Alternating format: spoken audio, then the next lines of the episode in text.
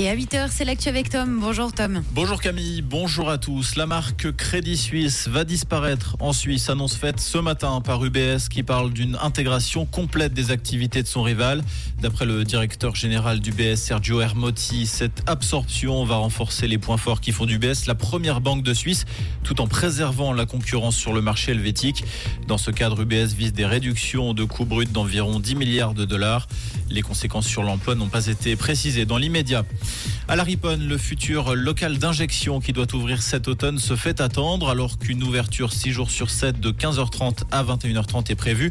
Des élus réclament davantage.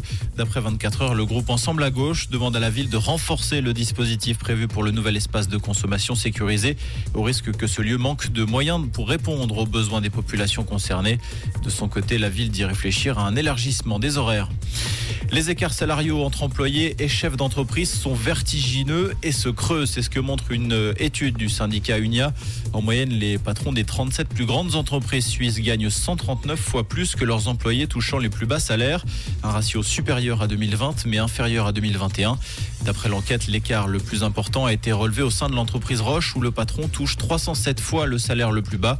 Le syndicat se sert de ces chiffres pour réclamer l'instauration de salaires minimaux.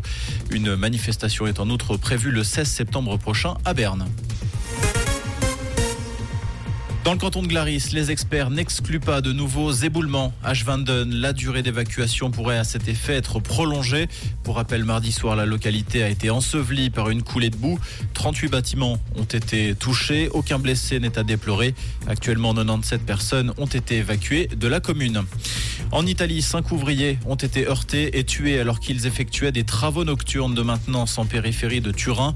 L'équipe était en effet chargée de remplacer des éléments de la voirie près de Brandizzo. Deux employés ont pu échapper au passage du train. Une enquête a été ouverte. Exploit à l'US Open signé Dominique Stricker. Le Bernois a fait tomber Stefanos Tsitsipas 105 manches 7-5, 6-7, 6-7, 7-6, 6-3. Pour son premier 16e de finale dans un tournoi du Grand Chelem, Dominique Stricker affrontera le Français Benjamin Bonzi. Chez les dames, Belinda Mentic poursuit également son parcours après sa victoire sur Miyazaki 6-3, 6-3. Comprendre ce qui se passe en Suisse romande et dans le monde, c'est aussi sur Rouge. Rouge